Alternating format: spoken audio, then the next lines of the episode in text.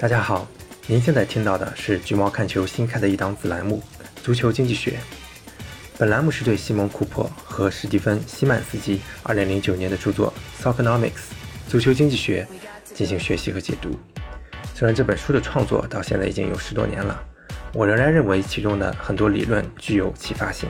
我会在讲述中融入自己的思辨、研究和工作经历，争取为大家带来一个不一样的、崭新的足球世界。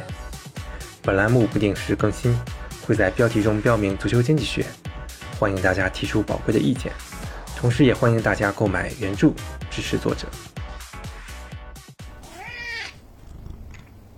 今天是足球经济学系列的第一期，我很迫不及待地寄出我认为本书写的最最精彩的一个章节，嗯，就是原著的第四章，标题叫“世界上最糟糕的生意”杠足球俱乐部为什么？也不应该赚钱。我认为这个概念是我们以后讨论足球商业的一个基础理念。如果我们大家在这方面没有达成一定的共识，那可能以后讲的很多东西都是完全没有意义，鸡同鸭讲。所以我首先要把这一期提到前面来说。首先，当我们定义足球这个行业的时候，我们得先认清楚它作为一桩生意，它的行业体量在什么位置上。虽然足球是世界第一大运动。全球有数以亿计的球迷喜欢足球，但是一个大的运动，并不意味着是一个大的生意。呃，书里的例子都已经比较过时了，我就随便拿现在的数字做一个对比，可能大家就会有概念了。嗯，因为这两年在疫情中嘛，咱就不看疫情年份的一些数据了，咱直接看疫情来之前一八一九赛季的德勤足球财富榜，里面收入最高的俱乐部是巴萨，营收是八点四亿欧元，折合人民币六十四亿。那这个收入是一个什么体量的收入呢？随手一查，百度上，二零二零年光福建一个省就有二十五家营收超过一百亿人民币的 A 股上市公司，这还只是一个省的，还只是上了市的，还有许许多多没有上市的公司。那一八一九赛季，所有德勤足球财富榜前二十名球队加起来的营收总和是九十二点八亿欧元，折合人民币七百零八亿人民币。二零一九年，A 股超过千亿人民币的收入就有七十四家，所以从收入体量上来看，足球它并没有体现出世界第一运动啊，还有什么多少亿球迷的这种风采。这还是只是讲营收这个层面，咱都还没开始算利润啊、市值啊什么的。嗯，大家也都知道，足球俱乐部盈亏平衡就差不多了，你再去要求人盈利多少，属于欺负人了。那要是说市值的话，毕马威评出来，当年皇马估值最鼎盛的时候，也不到三十五亿欧元，折合的话是二十百六十七亿人民币。咱还不说这个估值有多水，这个我后面会细讲。那光 A 股的千亿市值俱乐部里面就有上百家公司了，所以你从哪个维度上来看，足球都不算什么大生意，这跟人们的观感很不一样啊。为什么足球受众这么广，创造的收入才这么一点儿呢？这个就牵扯到足球的商业模式上了。足球俱乐部的收入就三大块：转播、商业和比赛日收入。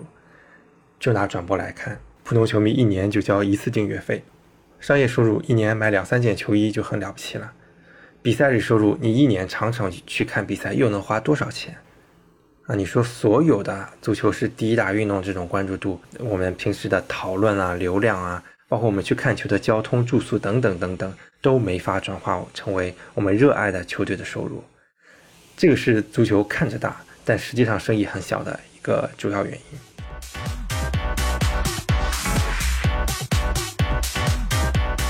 而且足球这个生意它不仅很小，而且很差。你如果从纯粹的商业角度来看待足球行业的话，你可能会觉得这里面大部分人都是原始社会来的。曼联、切尔西的前 CEO。彼得·肯扬原来是英宝的 CEO，他就回忆说，上世纪七十年代的时候，足球队都是付钱给体育用品公司来生产球衣的，甚至还曾经付钱给体育用品公司给自己打广告。那现在想想，这些都很可笑了。啊，明明是这些球队穿着品牌的装备到处免费做了推广，不收赞助费也就罢了，你还要倒贴钱。一直到上世纪八十年代，英国的俱乐部才发现，哦，我们的球衣原来是可以卖给球迷赚钱的。啊，那才恍然大悟。对呀，应该让体育用品公司付钱给我呀。他们生产球衣可以卖给球迷赚钱，不是应该分给我一点利益吗？而且，一九八二年之前，英国俱乐部还不让球赛上电视，因为他们害怕球迷看了电视就不来现场了。啊，他们也不知道转播其实是可以给自己挣钱的，不不仅不会影响现场效果，反而可能能够提高球队的知名度，吸引海外的球迷。我们所熟知的这些足坛的创收方法，几乎没有一个是来自圈内人的主意，全部是其他行业的降维指导。比如英超的腾飞就是默多克一手指导的，是当初英超成立的时候，默多克拍出来的天价的卫星电视转播合同。让英格兰俱乐部逐渐积累起来了首屈一指的财力，甚至包括球场的翻修。你们不是在意球迷来不来现场看球吗？那你不得把球场修好了，才会有人愿意来看球吗？但即使是这件事，也都是希尔斯堡惨案发生之后的泰勒法案里面强行要求这些俱乐部来做的，不然他们自己还想不到这个道理。你看现在意甲。我很多意甲球迷朋友自己都不得不承认，英超的整体观感是最好的，可以说是赏心悦目。你再转回去看意甲的球场，像米兰双雄、像罗马双雄，甚至都没有属于自己的球场，啊，球场很多还是有跑道的那种，不是专业的足球场，那更不用说翻新了。那这种情况下，你让意甲怎么腾飞？呃，联想到之前很多人说西甲和 CVC 资本签的这个融资协议是丧权辱国。为了一时的小利，舍了未来的大利，但这些人没有仔细的看到里面的资金用途，其中百分之七十是用来进行基建的，只有百分之三十是用来买人和还钱的，只有四家是不同意的，四十八家俱乐部，其他全部是赞成的。他们仅仅都是为了这百分之三十的借客的钱吗？我想他应该不是的。所以从这些方面你可以看到，足球本身的商业模式，它的进化是相当缓慢而且被动的。在这里。我还想概括的一点是，足球圈内的行事风格其实是相当反智的，让人感觉不像是二十一世纪成熟的商业社会里人会干的事儿。人们借由啊就觉得足球是一个很专业的东西，从而忽视了现代社会里进行组织运转的很多基本原则。我可以举出很多例子，比如书里面就把足球俱乐部的选帅比作原始俱乐部选首领。原始俱乐部是怎么选首领的呢？几个长老凑到一起，七嘴八舌几句话下来，行啊，我觉得这个人行，就选这个人来当教练吧。足球俱乐部简直是一模一样的，大家可以想想是不是这样？比如我们听说某家俱乐部需要换帅了啊，什么名宿、媒体七嘴八舌的去建议这个建议那个啊，我觉得谁谁谁很适合这个打法，我觉得谁谁谁不行，根本没有一套科学的方法论，至少对大部分球队是这样的。以至于很多俱乐部今天这个教练下面一套打法，明天换人了就换另一套打法，再花钱去买另一套人马，这是非常浪费钱的。我记得当初无论是罗杰斯还是埃梅里，大家都会拿他们面试的时候用的 PPT 来开玩笑。我当然不是说他们用了 PPT，他们就一定是好教练。虽然我至今也是确实认为这两个人都是好教练，因为他们在其他地方在豪门之外都取得了成功。我们不能只说一个人在豪门取得了成绩，他才是一个好教练。有些人他天生就适合非豪门的建队方式。但是我们不应该去嘲笑他们做 PPT，因为做 PPT 这件事儿是为了更好的向雇主说明自己的理念和运作方式，有什么好可笑的呢？我们平时干的工作里多少事儿又是需要通过 PPT 来做的呢？为什么到足球这边就变成了很滑稽的东西呢？大企业里面换重要岗位的时候。哪个不是经过猎头公司多少轮的推荐和面试，甚至考察，再加上试用期，才最终确定一个人选？而在足球里面，因为大家老是觉得这是一个特殊的、专业的人才性的行业，从而忽视了很多基本的形式道理。又或者说，早年足球圈里从业人员的文化素质确实太低了，压根就没有这种觉悟。我相信也是有这种可能性的。当时作者对足球俱乐部工作人员的一个概括就是。糟糕的工作人员，为什么呢？因为老板会觉得一个队里面有二十二个踢球的，再加几个教练就够了，这些人才是核心资产。那我花钱雇其他人干嘛？这种过于简化的思维到现在依然存在于很多球迷的思维里面。我曾经在并购中接触过一家英超俱乐部的人员架构图，那是相当复杂的。这说明至少这家俱乐部经过十几年的运转，取得了长足的进步。懂得一个收入上亿的公司，其实是一群人群策群力的结晶，而不只是大家常常看到的那几个人的成果。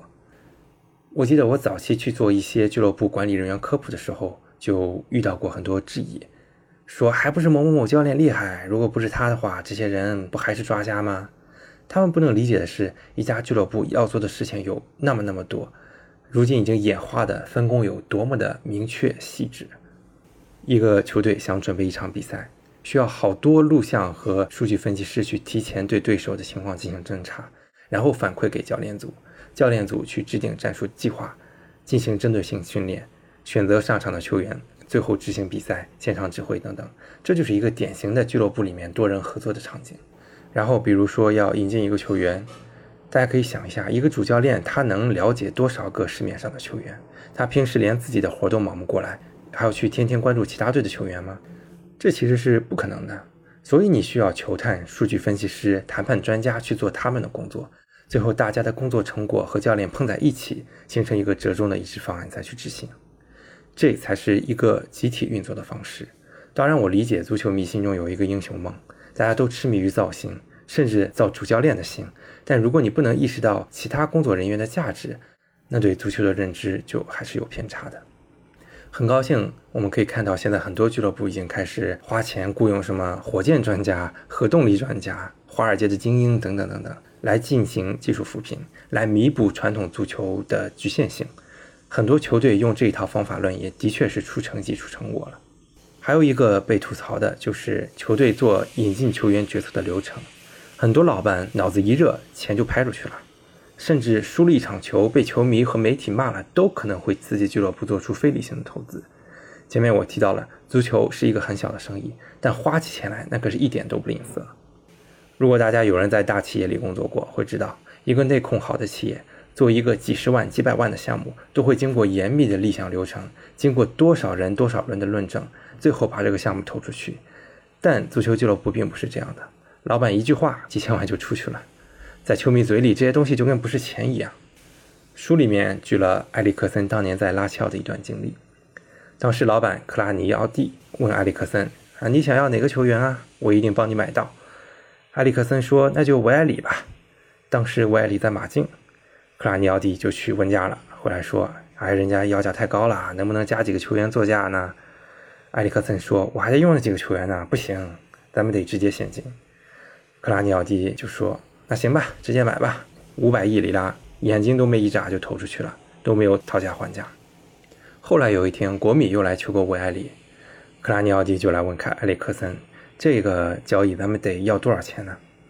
埃里克森说：“双倍价钱吧，一千亿。”克拉尼奥蒂说：“这有点黑啊，叫出来显得我怪不地道的，那就九百亿吧，成交。”所以，作者最后对整个过程的评价是：没有最傻，只有更傻。然后发生了什么？二零零二年，克拉尼奥蒂就破产了，拉齐奥也陷入了财政危机。老球迷应该都记得这一段。当时变卖球星，变卖了队长内斯塔，还有贝隆等等，好歹最后是活下来了。这这个故事是不是听得有点耳熟？某联赛的冠军当初也是非常阔绰，跟欧洲豪门抢球星，拿了冠军，结果母公司危机了，就直接破产了。所以，如果你做事没有正确的方法论，也许你能赢一时，但你赢不了一世。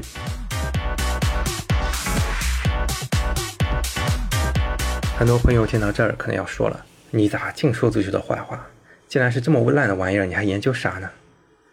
所以我在这我必须要公道的说，以上提到的很多问题，这十多年在很多球队身上都得到了改善，而且足球行业小没有关系，足球它有自己特别的地方。接下来我要说好话了。足球其实是这世界上最最安全的一桩生意。大家应该听说过雷曼兄弟这家投行，当年是相当的不可一世，是美国第四大投行。二零零七年九月之前的这个财年里，雷曼兄弟的营收是五百九十亿美元，是当时曼联营收的一百四十八倍，利润有六十亿英镑，是那年曼联的五十倍，股票市值是三百四十亿英镑。经济危机过后，这么一个庞然大物就荡然无存了。但是我们所熟知的这些欧洲俱乐部都已经存活上百年了，尽管他们在生意里面有我前面提到的这样的那样的令人无力吐槽的蠢事儿。书里面列举这么一组数据：一九二三年的时候，英格兰足球联赛由八十八支球队组成，一共四个级别；到零七零八赛季的时候，其中八十五家还存在，占比百分之九十七。有七十五家还在最高的四个级别里，占比是百分之八十五。有四十八家还在当时的同级别联赛里面，只有九个俱乐部跟当年差了两个级别以上。放到普通生意上看，这是不是一个奇迹呢？这绝对是一个超级超级巨大的奇迹了。你想想，这八十五年里面，多少队经历了经济大萧条、二战、冷战，经历无数沉浮，但到现在还是健在。同样的对比，普通公司，有经济历史学家做过统计，一九一二年业绩最好的一百家公司，一九九五年的时候，四十九家已经没了。这是为什么呢？首先是因为竞争。商场如战场，一招不慎，满盘皆输。多少大家曾经耳熟能详的大公司，因为没能跟上一个潮流，最后就衰败了，甚至就没了。那再看看足球，可能有朋友要说，足球也有竞争啊，好多老板会带领新的球队进来竞争。咱换个角度讲，如果球队没跟上竞争，那他顶多降个级，他不会没了。一个队伍一直下沉，那他顶多是球迷基数越来越小，俱乐部越来越小，但他不会跟商场一样，没顾客他就死了。因为足球它有地域属性，足球队再小它还是有受众的，因为这个地区它肯定是有人民的。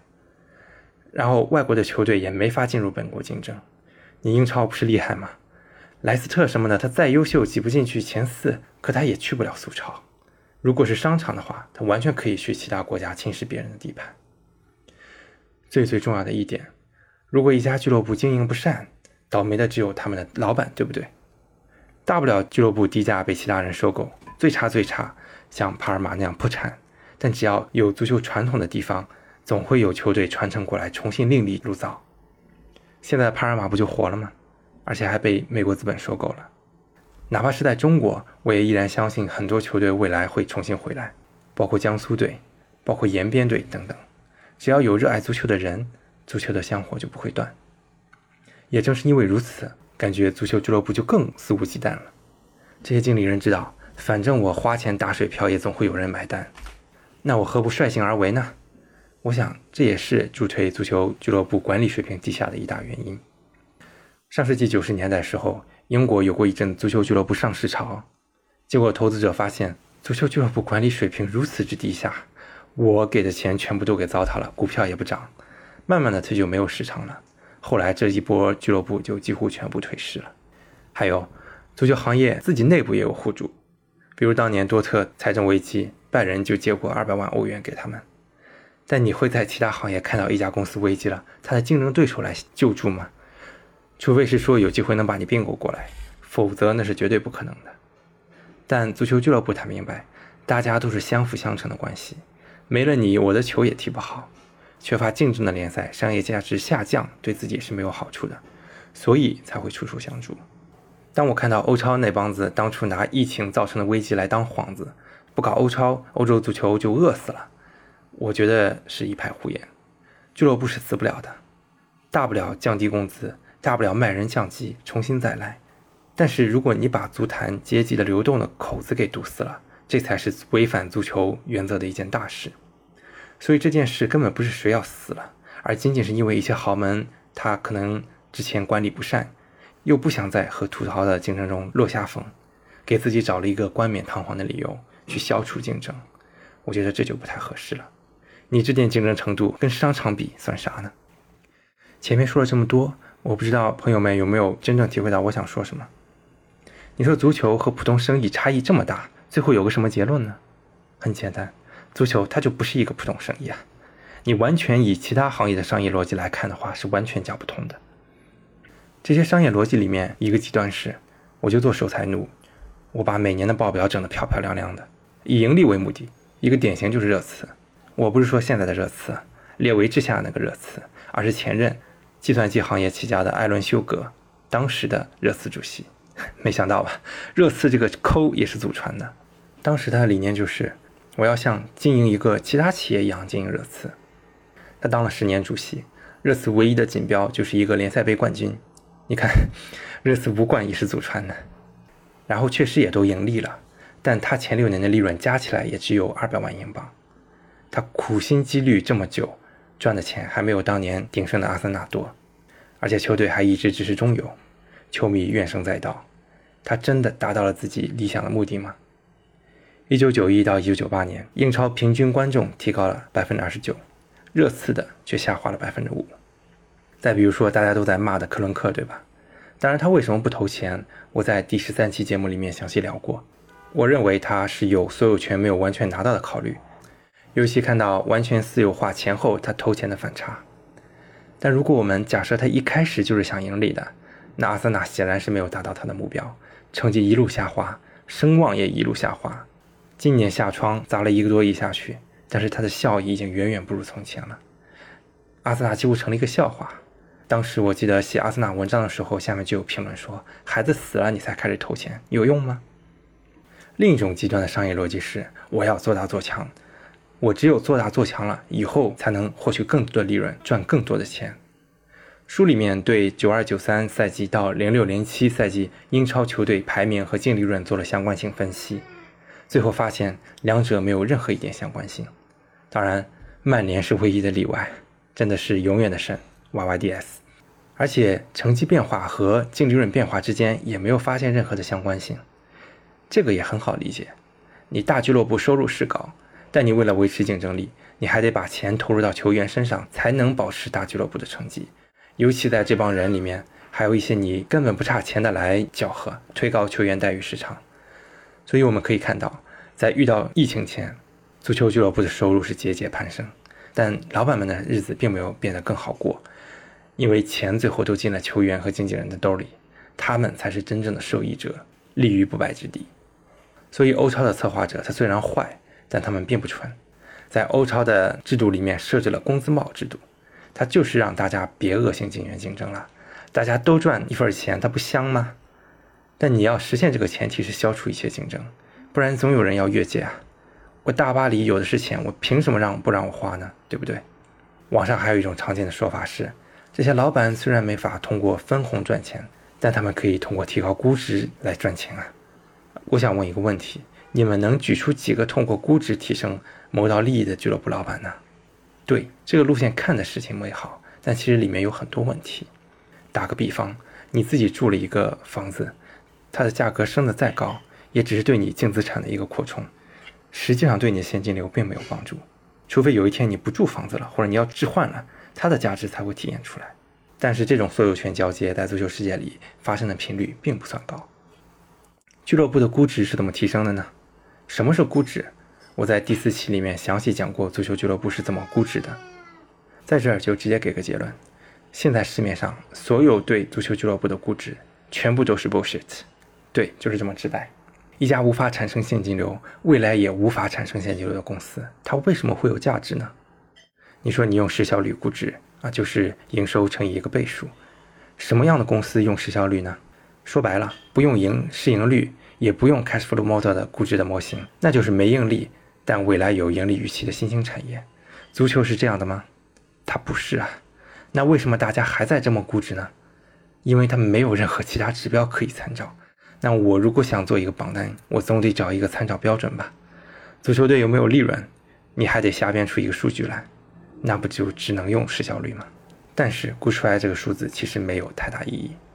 现在豪门俱乐部在福布斯、在毕马威的足球估值榜单上，那都是二三十亿的估值。实际上，到现在有成交过一笔吗？可能唯一的支撑就是曼联在纽交所的市值。但是曼联自从二零一二年上市以来到现在，股价几乎没有涨过。因为地球人都知道足球不是一个好生意，所以不愿意投资曼联的股票。再一个，我经常拿来举的例子，我要是有二十亿。我买一个干净的、基础设施完善的、青训传统良好的中下游球队，也就花一两个亿撑死了，剩下十八九个亿用来买人提升成绩，多好，还不会有民宿整天找我麻烦，我就是这个城市的神，就像是旺泉集团收购莱斯特城一样，这样多舒服。所以书里面给了一个结论：除非你是曼联，否则所有指望买足球俱乐部给你赚钱的想法都是愚蠢的。这一点，说实话，我后悔自己没早点参透。可能很多中国出海的投资者在投资前也没读过这本经典著作。我当年的公司，我们谋划做一个足球集团上市，去通过球员生意低买高卖给投资人赚取利润。那个时候我们想得很美，只要通过良好的运营，总能赚钱的吧？我们那支球队也很给力，升级之后第一年成绩就相当好啊，直接进了欧战，还获得了很好的利润，也很有利于我们做 PPT 做 teaser。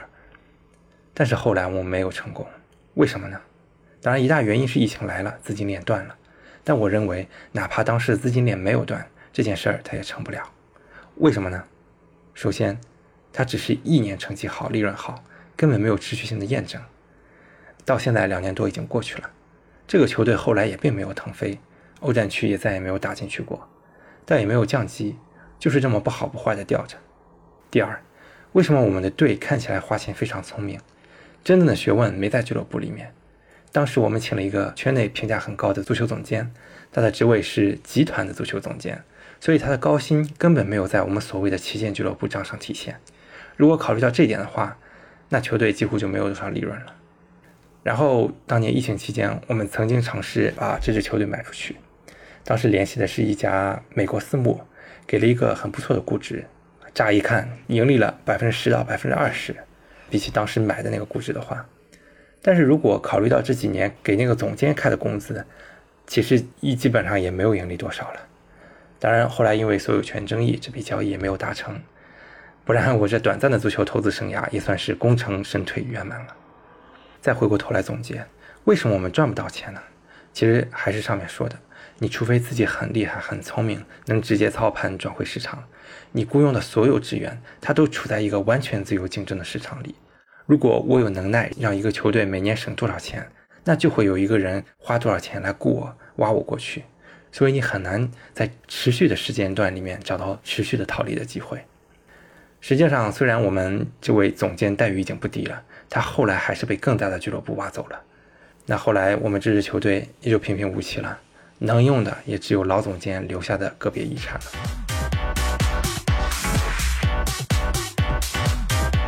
说了这么多，足球不是生意，那足球是啥？书里面给了一个结论：足球俱乐部不应该自欺欺人的认为自己是 BBA 航空公司，他们更像大英博物馆，是那种心系公众。在为公众服务的同时，保持自身具备一定清偿能力的组织。听懂这句话了吗？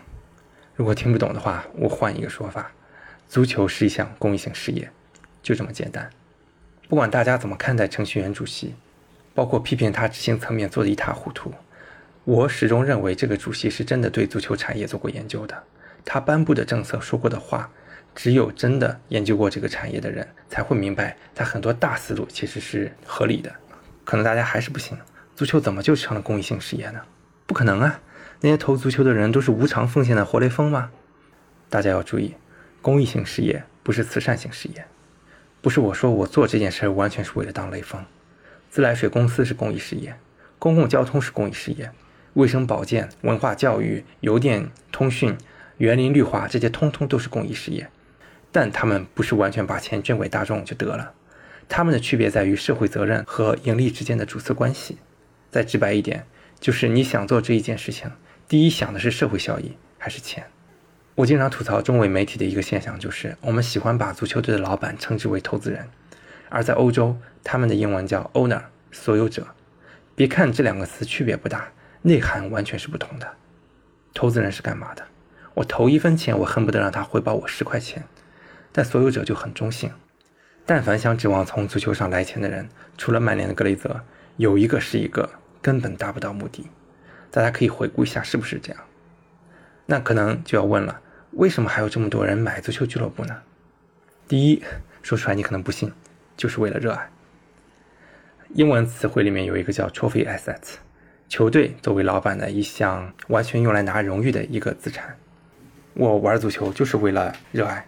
甚至就是为了虚荣心，这种老板其实，在低级别很常见，越到高级别可能会少一点，但依然数量不少。在低级别里面很好理解，我现在所在的业余俱乐部就是一个老板搞的。他年轻时候喜欢踢球，后来受伤了，就自己不上场了，但他花钱搞了一个球队，装备、场地、报名费全部都是他来掏钱的，什么都不图，就图一个乐，图兄弟们一起踢个球。这种搞大点，后来就成了中冠、中乙、中甲俱乐部，反正相对于中超又花不了多少钱。在顶级足坛最有名的例子可能是国米的老爹莫拉蒂，就是热爱，没别的可说的。阿布也可以归为这一类，虽然他可能有其他目的，但到现在他已经花了十多亿了，哪怕有其他目的，收益也基本都被花出去的钱覆盖了。切尔西就是他的 trophy assets。第二，回馈社会，比如中超一些国企，山东电力集团啊、上港集团啊、绿地集团啊，每年多少亿砸在这个不产生任何经济效益的事业上，就是回馈社会，为当地人民带来快乐。在国外也有很多这种老板，比如布莱顿的托尼·布鲁姆，他就是一个当地的老板，是一个职业赌徒发家的，有钱了就把家乡球队买下来了，从低级别一直带到了英超，还建了球场。在英超球迷满意度调查中，托尼·布鲁姆是仅次于莱斯特城的徐胜元，排名满意度第二高的老板。你说这些人完完全全没有一点自私的考虑吗？有啊，他们能做成这么大的生意，离不开当地人民的支持。我现在回馈一点回去，不过分吧？而且还有可能有利于未来在当地的进一步发展。第三，其他效益，非金钱直接的，比如说 AC 米兰的老贝贝卢斯科尼。当年为了竞选总统，把米兰当作政治工具。比如说狼队，复兴就把它当做一张名片。他们在欧洲，尤其是葡萄牙有很多生意。他不指望赚多少钱，但他也不会在狼队上再投多少钱。还有就是中超曾经的一大批私企老板，尤其是房地产，对吧？但是这种目的投资人要对带来的这些其他效益有一个清醒的预估，否则就可能错判形势，伤害自己，伤害球队，伤害球迷。比如说苏宁，当年意气风发，买个人都跟利物浦抢，结果形势不好，拔腿就溜，这种给人的观感就很不好了。你问江苏球迷，让他们做个选择，是一个冠军加球队灭亡、无人传承地区足球文化，还是选择一直平平淡淡的活着呢？其实球迷虽然喜欢球星，但你不给他们带来球星，他们顶多就吐槽吐槽你。但你由着性子把球队当做政治经济资本，好的时候一掷千金。欠下了巨额负债，坏了承受不了了就扔了。球迷骂你，真的是一点毛病都没有。最后一种是美国式的投资人，为什么单拎出来美国人呢？因为北美职业体育做的实在是太出色了，人家有观众，会运营，能盈利，他们搞体育真的是会赚到一些钱的。所以很多美国人就跑来欧洲足坛，一看，哇，这些球队都好便宜啊，买买买。虽然现阶段没法分红。但球队那个所谓的估值在提升，那我的整个资产估值也水涨船高，看起来很美好。但我觉得得泼一盆冷水给他们。格雷泽只有一个，很多美国人一定到最后是会被欧洲足坛残酷的生态劝退，最后跑路。这是两种体育模式根本的不同。以后咱们可以有机会找嘉宾来细聊这个话题。当年出海的中国投资人很多就是因为自己没想清楚为什么要出海买球队。最后落荒而逃，不欢而散，甚至亏到姥姥家，血本无归。当然，我们也要谨防另一种极端，啊，既然足球不赚钱，那老板就应该使劲砸钱啊，不砸钱就是垃圾。这个毕竟谁的钱都不是从天上掉下来的，能不计成本砸钱的人还是少数。我们的目标还是要让足球俱乐部尽量的量入为出，哪怕可能需要注资，那也只是一点，能让各位所有者承受得起的那种。哪怕上一个老板玩不起了，也能比较容易的找到下一个能承受得起、玩得起的，而不是像之前的中超一样，房地产好了大家一起做哈，房地产不行了解散一大片，这是不符合行业发展规律的。无论如何，我们不能忘了，足球是一项群众运动，它之所以成为世界第一运动，是因为它是属于我们所有人的。我们不能让足球彻底成为一个精英化的东西，远离了我们普通人的生活。当然，也许这样发展下去并不差。可是这会让一个现象级的世界遗产彻底作古，这样的话无疑是对整个世界的损失。最好的足球其实是我们身边的足球，是我们家人在踢的草根足球，是我们城市我们的同胞在踢的足球。好了，这一期讲了这么多，其实就是探讨一下足球到底是一个什么样的行业。我认为中国足球想发展，我们就得搞清楚足球行业的本质是什么，不然你在错误的道路上走得再远也是徒劳无功。我相信过去十年这一梦带来了什么遗产，大家心里也都有数。商业化很重要，但商业化依赖整个社会对体育觉悟的提升。在此之前，公益心一定不可以丢，丢了那才是最可怕的，对吧？当年举国体制下，中国足球也没差到哪儿去啊。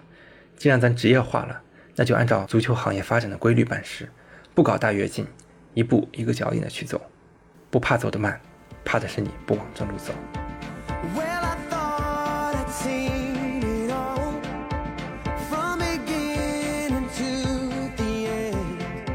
如果喜欢橘猫，请在各音频平台或泛用型播客客户端订阅《橘猫看球》，还可以通过关注微信公众号“橘猫看球”阅读更多深度分析。同时，可以在公众号回复“听友群”获取入群方式，大家一起探讨关于足球财经的话题，共同提高。我们下期再见。